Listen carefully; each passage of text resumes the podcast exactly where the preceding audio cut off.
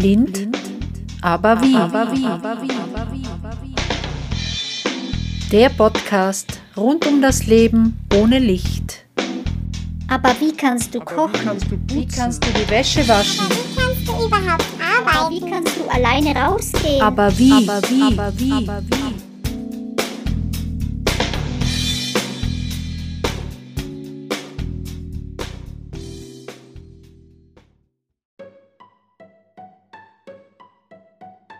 Ich präsentiere eine berührende Geschichte, erlebt, geschrieben und gelesen von meiner Freundin Wama.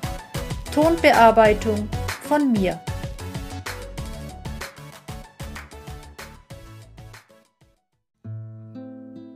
Die kleine Schnecke Leona. Geschichte nach einer wahren Begebenheit. Leona so hieß die kleine Schnecke, die in dem Land geboren wurde, wo der Sommer durchzogen von ganztägig strahlendem Sonnenschein, ein leichter Wind, die heißen Temperaturen erträglich erscheinen ließ und nur das Eintauchen in das kühle Nass etwas Abkühlung und Erleichterung brachte.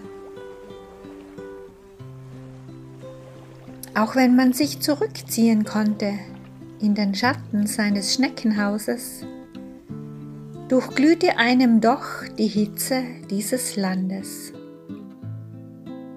Italien, ebenes und weites Land, so weit das Schneckenauge sehen konnte.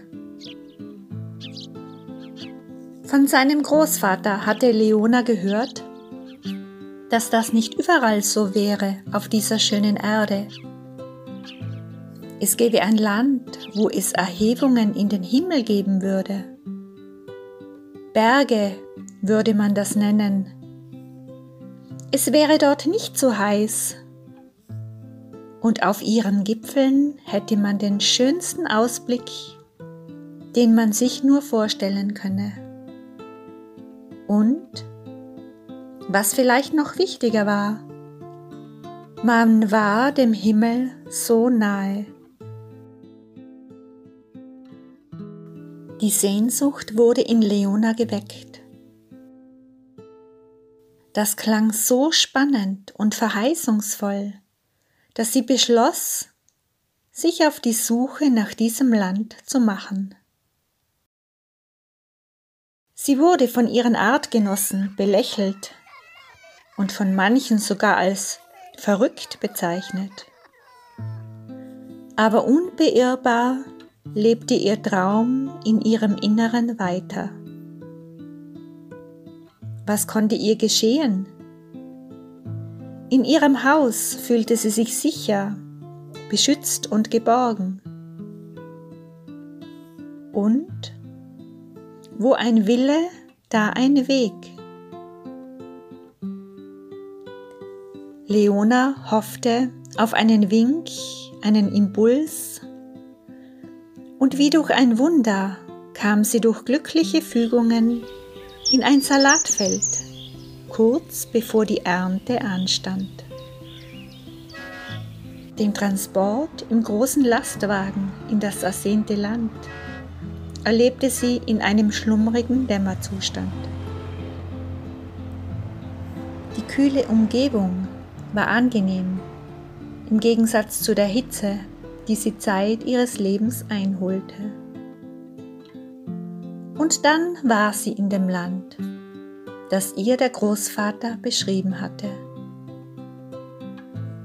Vorerst sah sie nur grelles Licht, vernahm Stimmen und laute Geräusche. Die Frau mittleren Alters die sie aus dem Regal des Kaufhauses befreite, brachte sie endlich in eine ruhigere Gegend.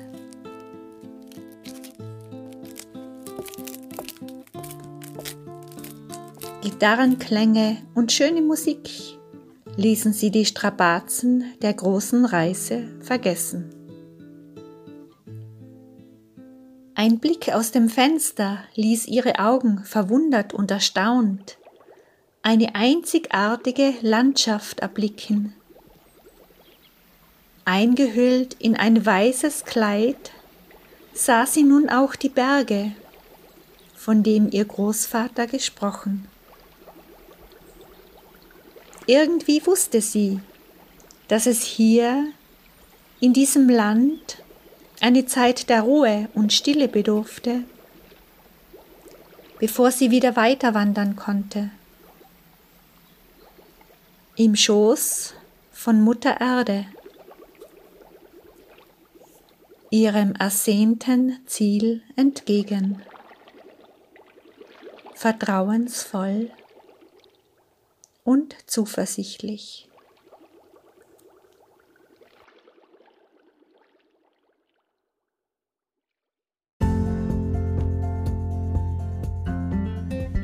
Wenn du mich kontaktieren möchtest, dann gerne unter der E-Mail-Adresse blindaberwie, alles in einem Wort geschrieben, at gmail.com oder als Sprachnachricht.